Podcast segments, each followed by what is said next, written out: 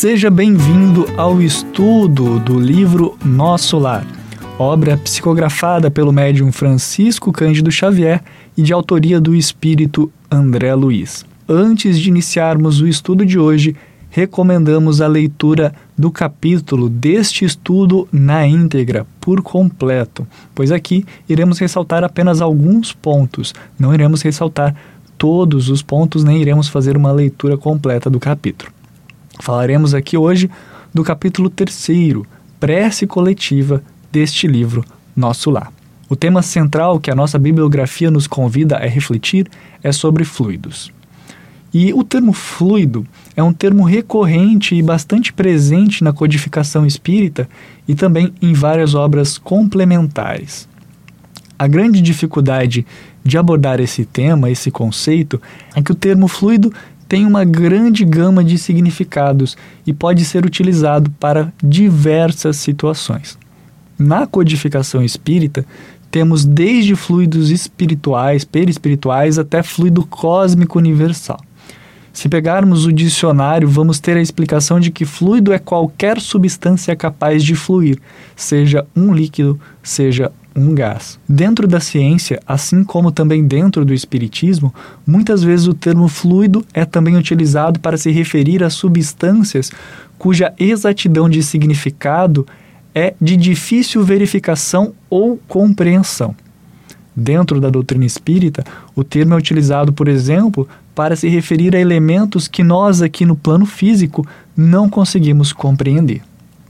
Isso quer dizer que nem toda vez que lemos ou ouvimos falar da palavra fluido no Espiritismo, nós estamos falando exatamente do mesmo conteúdo, do mesmo elemento. Deixando mais claro, a água é um fluido, a gasolina também é um fluido. Nós podemos observar esses dois elementos separadamente e nos referirmos tanto ao fluido que apaga o fogo como ao que coloca mais lenha na fogueira. Tanto a água quanto a gasolina são fluidos, mas têm atuações completamente diferentes.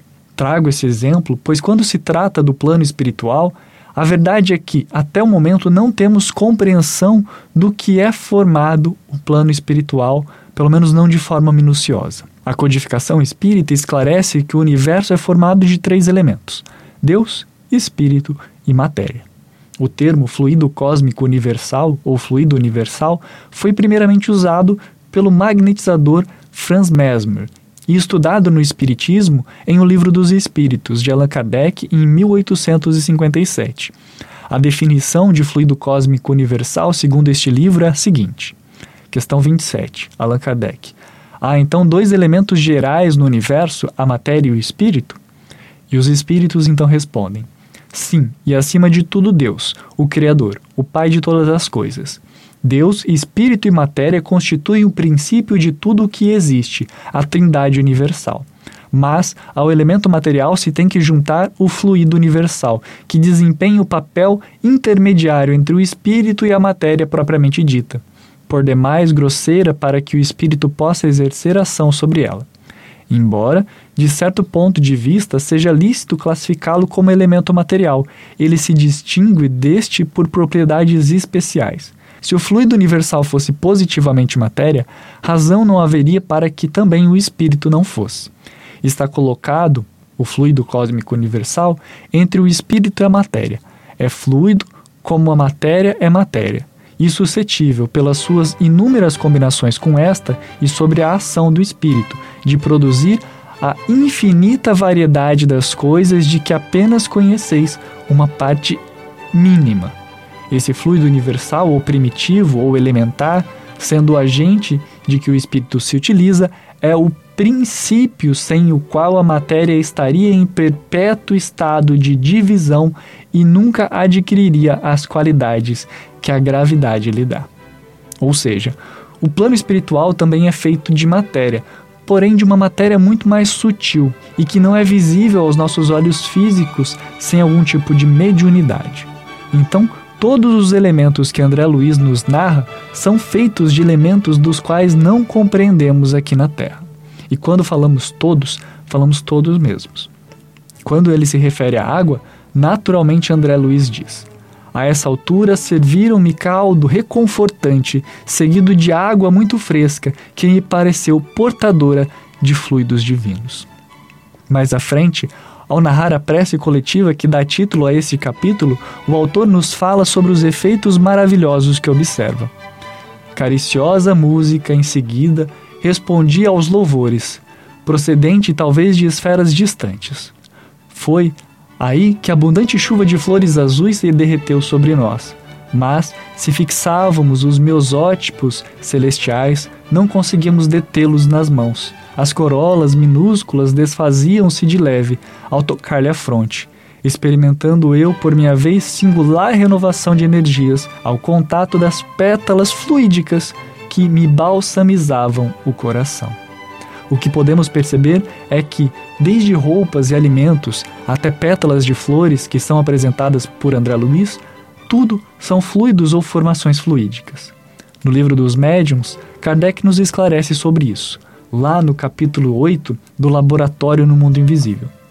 Kardec questiona São Luís e chega à seguinte conclusão: o espírito atua sobre a matéria, da matéria cósmica universal, que também está presente no plano espiritual, de onde tira os elementos de que necessita para formar, a seu bel prazer, objetos que tenham a aparência dos diversos corpos existentes na Terra pode igualmente, pela ação da vontade, operar na matéria elementar uma transformação íntima, que lhe confira determinadas propriedades. Essa faculdade é inerente à natureza do espírito, que muitas vezes a exerce de modo instintivo, quando necessário, sem disso se aperceber. Então, é pela existência desse fluido cósmico universal, que existe tanto aqui no plano físico como no plano espiritual, que nós vemos tantas similaridades entre os dois mundos. Quando lemos Nosso Lar, vemos André Luiz falando do plano espiritual e de todas as coisas que lá existem, dos alimentos, das águas, assim como também das vestes dos benfeitores, assim como da existência de prédios e construções, além de claros aparelhos tecnológicos. Todos esses são elementos que só existem pela existência do fluido cósmico universal e dos fluidos e elementos criados, moldados a partir desse fluido cósmico elementar. Para entender melhor o assunto, recomendamos a leitura do capítulo Fluidos, presente na Gênesis, assim como também do capítulo citado no livro dos Médiuns, assim como também recomendamos o texto presente em obras póstumas, Introdução ao estudo da fotografia e da telegrafia do pensamento. Sim, nós sabemos que este capítulo se trata de uma prece coletiva. Porém, como a nossa bibliografia nos faz refletir, essa prece só nos atinge, tanto no plano material como no plano espiritual, justamente porque esses dois mundos estão conectados por uma matéria.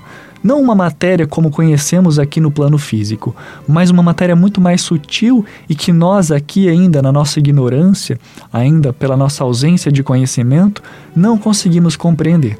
E justamente por não compreender que nomeamos essa matéria de fluido cósmico universal. Chamamos de fluido porque não compreendemos.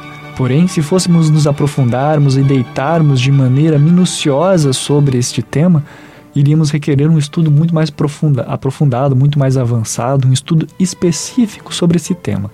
Porém, gostaríamos justamente de iniciar esse debate para que nós possamos compreender a existência de algo muito mais sutil do que a matéria que conhecemos, algo que a ciência mundana ainda não consegue explicar, mas que conecta os dois mundos e que permite a nossa atuação, valorizando ainda mais a nossa prece, que chega aos nossos alvos, aqueles que desejamos o bem, através desse fluido cósmico universal. Espero que vocês tenham uma boa leitura deste material complementar e também espero que compartilhem conosco as suas reflexões sobre esse tema nos comentários deste estudo aqui no Spotify, aqui no YouTube, assim como também na nossa página no Facebook. Um grande abraço a todos e até o próximo capítulo. Até lá, tchau, tchau.